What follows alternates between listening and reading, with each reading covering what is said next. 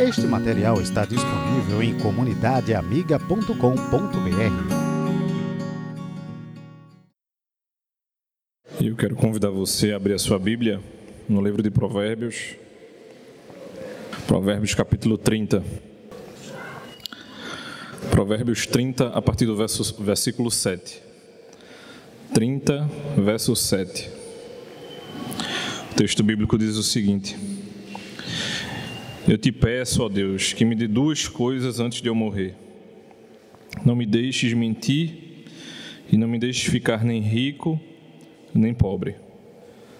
Dá-me somente o alimento que eu preciso para viver. Porque se eu tiver mais do que o necessário, poderei dizer que eu não preciso de ti. E se eu ficar pobre, poderei roubar, e assim envergonharei o teu nome, ó meu Deus. Oremos, irmãos. Santo Deus e eterno Pai, nós te louvamos, Senhor, e bendizemos o teu nome, ó Pai. Nós reconhecemos o teu senhorio sobre as nossas vidas, Senhor, reconhecemos a tua grandeza. E pedimos a ti, Pai, que nesta manhã nós sejamos lembrados acerca da verdade da tua palavra, Senhor. Que através dessa porção da tua palavra a gente possa conhecer um pouco mais de ti, a gente possa se aproximar mais de ti, Pai, te conhecer e poder viver, Pai, a tua palavra, que não somente seja um simples e mero conhecimento, mas que a gente aprenda a aplicar essa palavra na, nas nossas vidas também, Senhor. Nos ajuda, Pai. Em nome de Jesus, amém.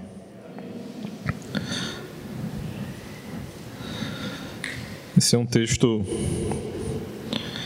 que eu gosto muito dele, né? Semana passada a gente lembrou um pouco acerca do Salmo 71 e ele trouxe alguns ensinamentos acerca da velhice.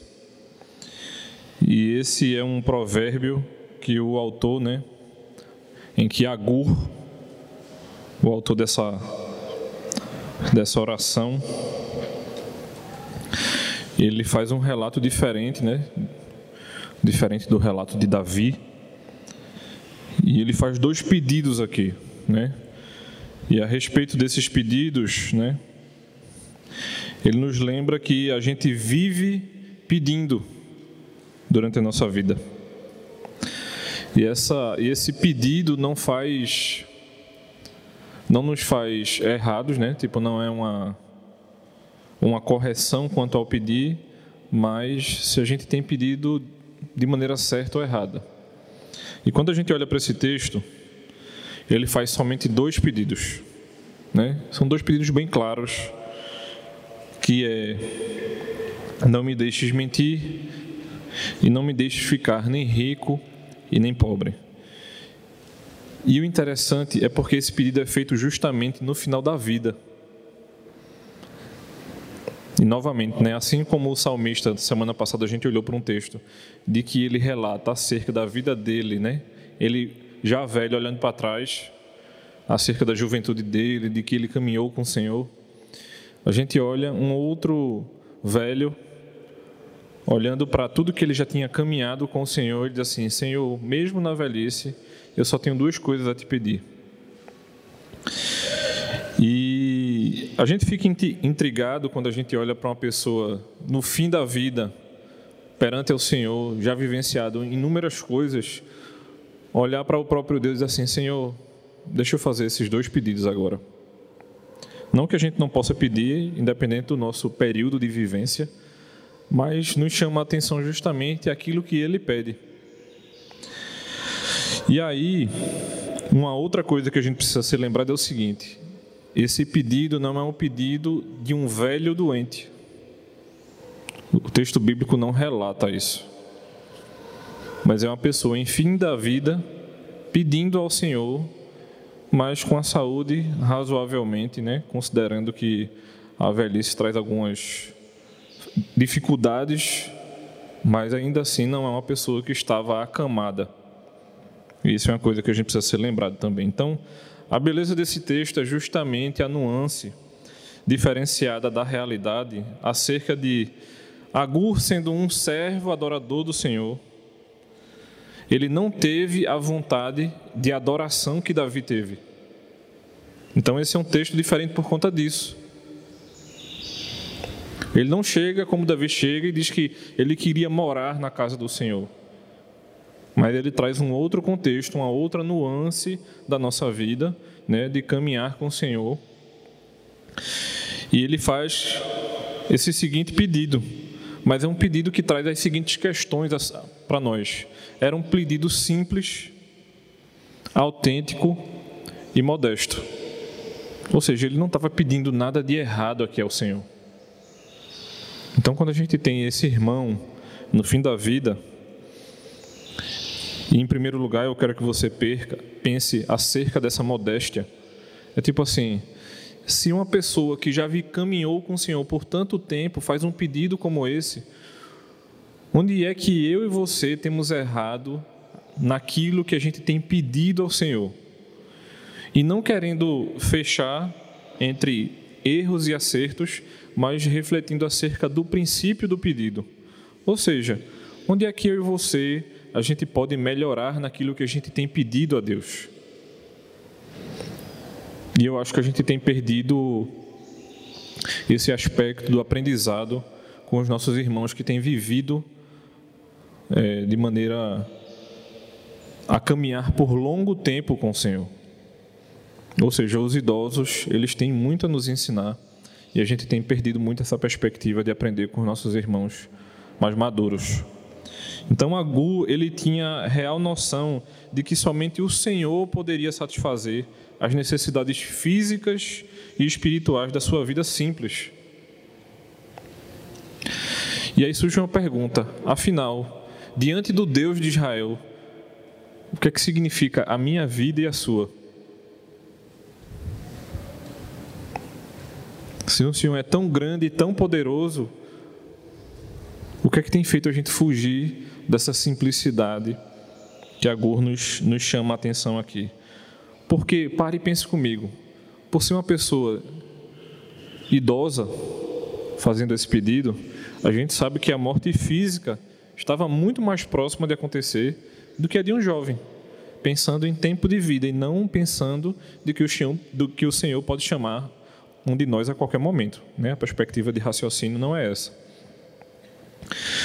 E quando a gente pensa em tudo aquilo que ele já havia vivido, o pedido dele é um pedido imediato, não é um pedido a longo prazo. Né? Se fosse um jovem pedindo aqui, ele, ele diria: Senhor, eu não sei o quanto tempo de vida eu tenho, mas se tu me der uma vida prolongada, me permite que eu faça isso, isso e aquilo. Mas, por ser justamente o inverso, um idoso, é Senhor, cada vez que eu acordar, dos poucos dias de vida que eu tenho, não me deixa ficar rico e nem pobre, para que eu não esqueça de ti. Né? E esse é um dos pedidos que ele faz.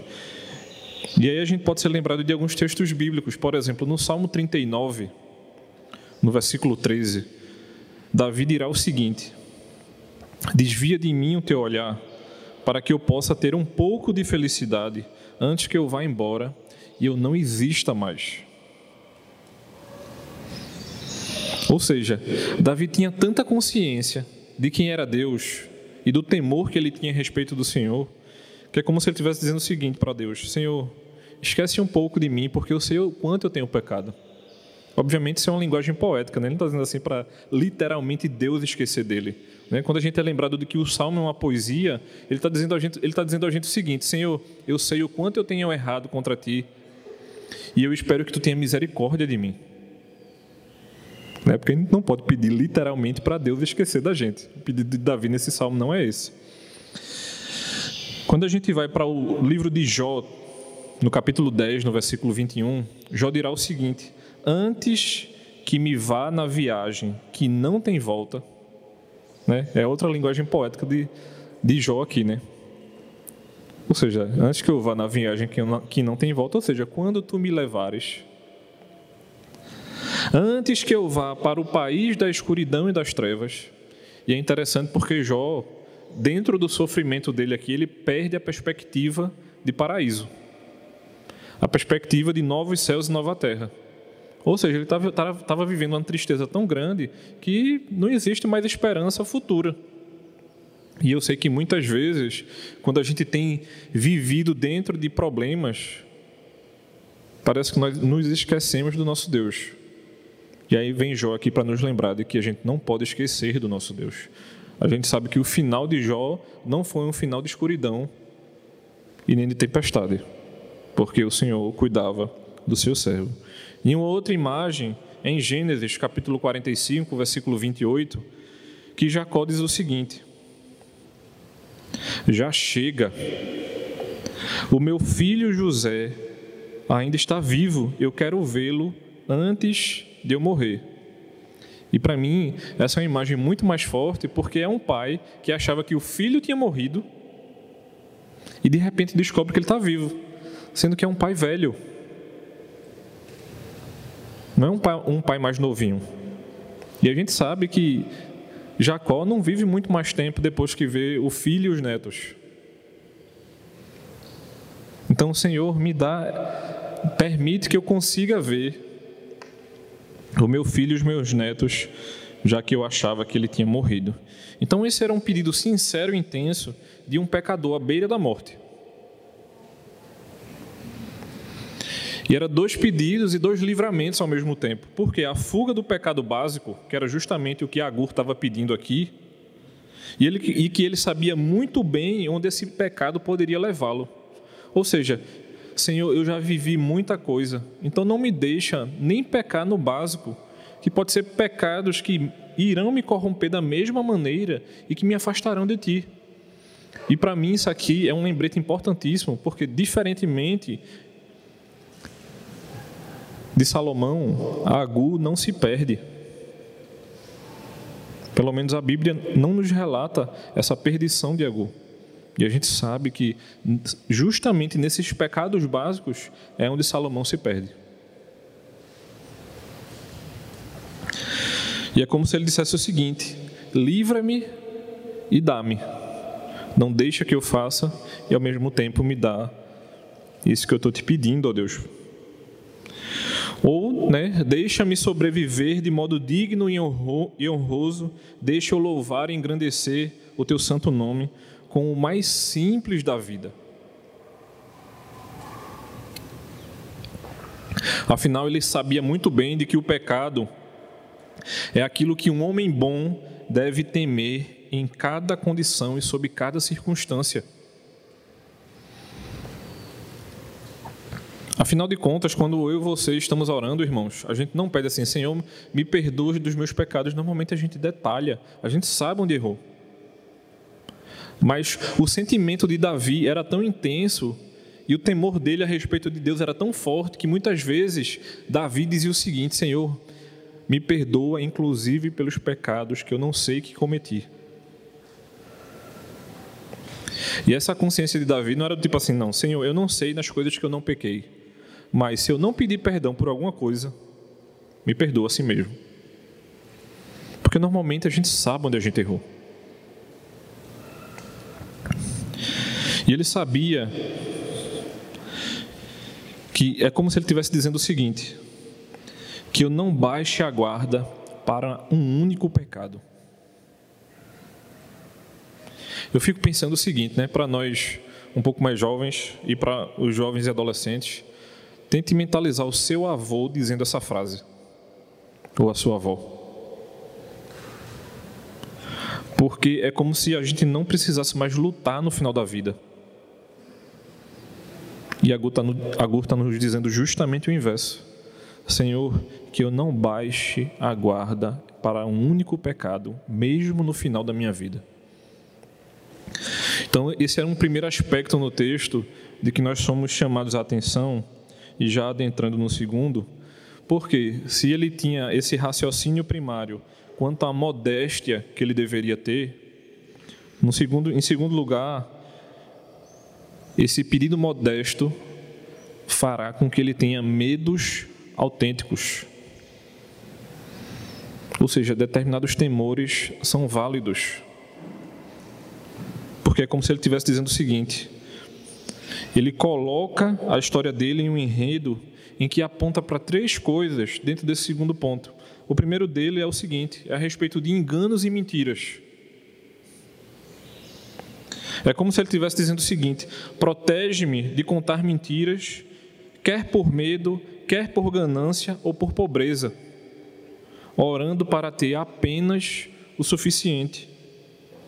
E aí não tem como não pensar nesse pedido e não lembrar, por exemplo, da oração de Cristo no Sermão do Monte. Em Mateus capítulo 6, versículo, versículo 11, que ele nos lembra do seguinte: Dá-nos hoje o alimento que precisamos. Mas não somente o Senhor lembra isso, mas Paulo também lembrará a Timóteo, na primeira carta de Paulo a Timóteo, no capítulo 6, no versículo 8, que ele dirá o seguinte: Portanto, se temos comida e roupas, fiquemos contentes com isso.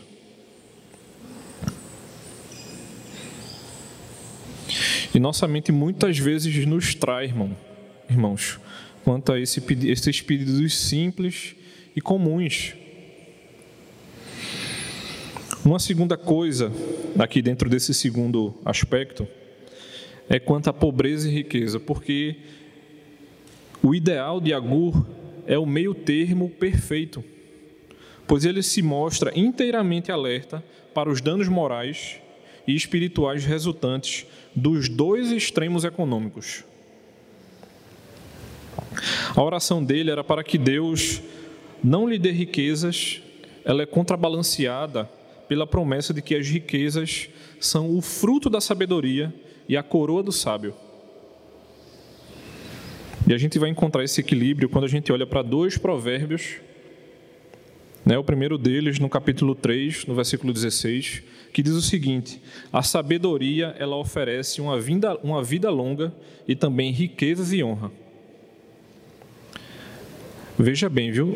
Quando a gente olha para um provérbio, ele normalmente ele vai trazer uma estrutura que contrabalanceia o provérbio. Então ele está dizendo o seguinte, viu? A sabedoria oferece, não é a riqueza que oferece. E a Bíblia nos diz de que o sábio é aquele que está conectado ao Senhor. E não aquele que é sagaz segundo a sua própria sabedoria, mas é aquele que é sábio a partir do conhecimento que ele tem do Senhor. Ou seja, o homem que está conectado com Deus, que a sua sabedoria advém do Espírito, ele terá uma vida longa e também riquezas e honras. Ou seja, aquele a quem Deus permite ter vida longa e que passa essa vida longa sendo sábio, ou seja, sempre conectado à palavra do Senhor, em que ele não permite que a sua natureza pecaminosa domine ele e ele viva se afastando do próprio Deus. Daí é que o provérbio diz: terá riquezas e honra. E um outro provérbio está no capítulo 22, no versículo 4, que ele dirá o seguinte: Quem teme o Senhor e é humilde, consegue riqueza, prestígio e vida longa.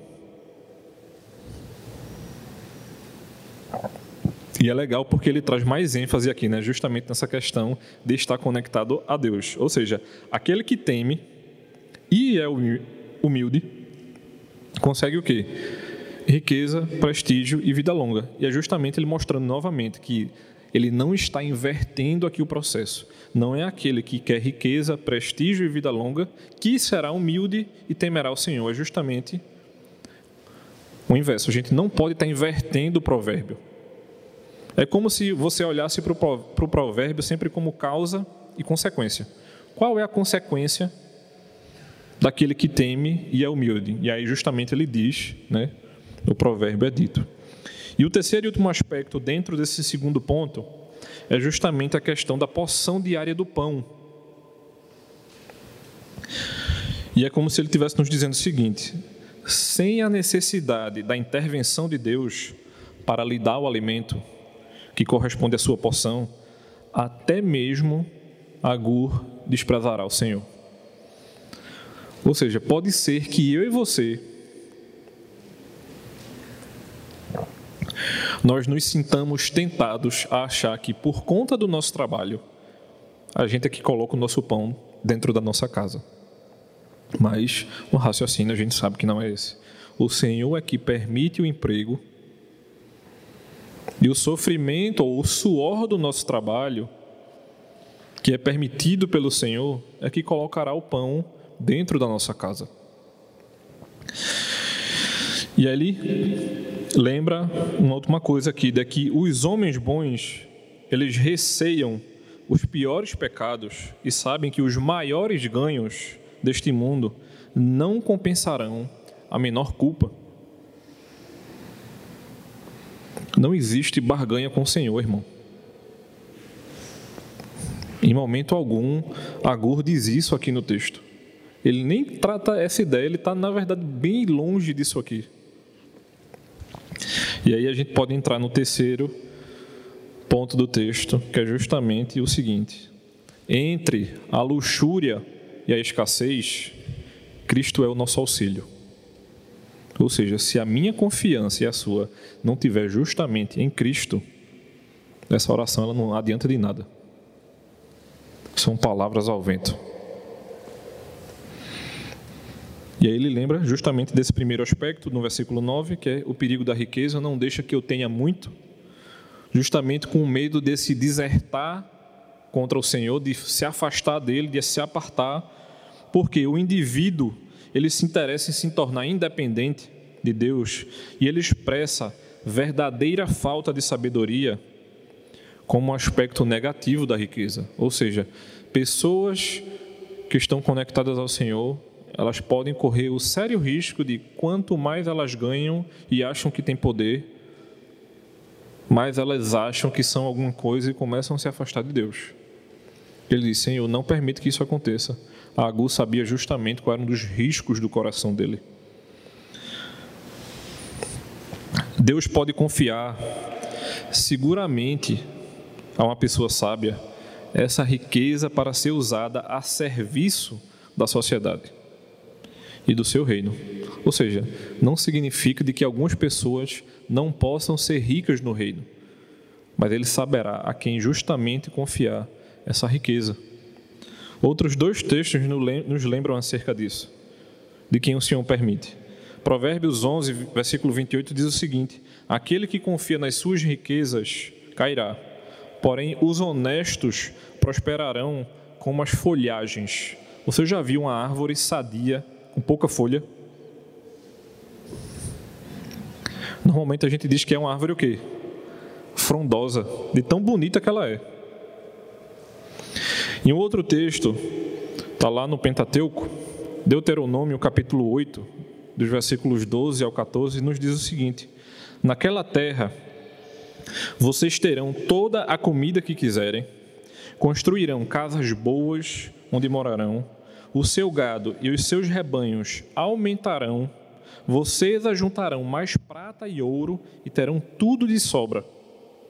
Então, tomem cuidado para não ficarem orgulhosos e esquecerem o Senhor nosso Deus, que os tirou do Egito, onde vocês eram escravos. E mais para frente, quando o povo se torna cativo e depois é permitido voltar para a terra, o Senhor alerta novamente. Que ele diz o seguinte: vocês estão muito mais preocupados com a reconstrução da cidade do que com a construção do templo. E aí não é um raciocínio de tipo assim, cuide do templo que eu cuidarei de vocês, não. O raciocínio é o seguinte: o coração de vocês, ou seja, o nosso coração, precisa estar onde o Senhor está e não naquilo que a gente acha que deve ser. E quando a gente percebe que nós estamos sendo conduzidos pelo Espírito, as coisas acontecem de maneira muito mais fácil e simples. Mas aí ele vai para o outro extremo, que é justamente o perigo da pobreza.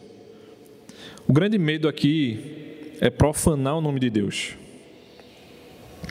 Se ele se torna necessitado, ele tinha medo de roubar. O ato de roubar pode levar outros, sejam ímpios ou fracos na fé, a crer que o Senhor não ajuda em nada ou que as suas leis são impossíveis de guardar. Inclusive nisso, a gente é alertado justamente para aqueles que estão chegando na nossa comunidade. Ou seja, se eu e você não temos sabido lidar com o mínimo de sofrimento e dificuldade que o Senhor permite, quando acontecer uma grande dificuldade, será que você conseguirá lidar?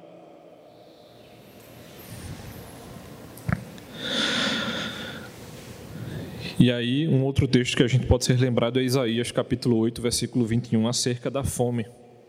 Que Isaías diz o seguinte: A fome pode levar uma pessoa a amaldiçoar tanto a Deus quanto ao rei. E a pobreza, ela é uma forte tentação à desonestidade. E aí não tem como a gente pensar em pobreza, desonestidade e o nosso país. Ou seja, se, o nosso, se as pessoas do nosso país fossem muito mais honestas, a gente teria muito menos pobreza. E não é um raciocínio inverso, não, viu? Se a gente tivesse menos pobreza, as pessoas seriam mais honestas, não. É, pessoas honestas não gera desonestidade. Irmãos, finalmente a respeito do texto aqui. Primeiro dessas coisas é a seguinte: a gente é conduzido a refletir que Cristo, ele não deixará que a gente acredite de modo contrário à sua palavra. Essa é a primeira coisa que a gente precisa colocar na nossa mente. A Bíblia, ela não se contradiz. Uma outra coisa é que roubar e mentir estão entre as ações que demonstram que Israel não conhece a Deus. E que muitas vezes eu e você não conhecemos o nosso Deus. O que motiva o pedido de Agur é a glória de Deus e não a sua necessidade pessoal. Ou seja, Senhor, que tu sejas glorificado e que eu não, não seja instrumento da tua desglorificação. Não permitas que eu faça isso. Ele teme apenas um pecado, porque esse pecado levaria a outro pecado. E a gente sabe que o caminho do pecado ele é descendente. É como se fosse um elozinho de corrente, um pecado puxa o outro, né? Cada vez que você peca, engata outro e vai puxando você. Filipenses capítulo 4, do versículo 11 ao 13, nos lembra o seguinte: Aprendi a estar satisfeito com o que tenho, sei o que é estar necessitado e sei também o que é ter mais do que eu preciso. Aprendi o segredo de me sentir contente em todo lugar e em qualquer situação. Quer esteja alimentado ou com fome, quer tenha muito ou tenha pouco. Com a força que Cristo me dá, posso enfrentar qualquer situação. Aí você pode estar tá, pode tá pensando aí, né? Mas isso aí era o apóstolo Paulo. Se a nossa fé dependesse unicamente de mim e de você, meu irmão, aí eu concordaria com você. Mas o mesmo espírito que conduzia Paulo a dizer isso é o mesmo espírito que conduz a igreja do Senhor hoje, que deve conduzir a nossa vida. Então, se o Senhor tem conduzido a sua igreja por todos esses anos, Onde é que está realmente a grande dificuldade de nós, como igreja do Senhor, sermos muito mais confiantes e muito mais obedientes a esse Senhor? Que Cristo nos auxilie e nos ajude a dar cada passo.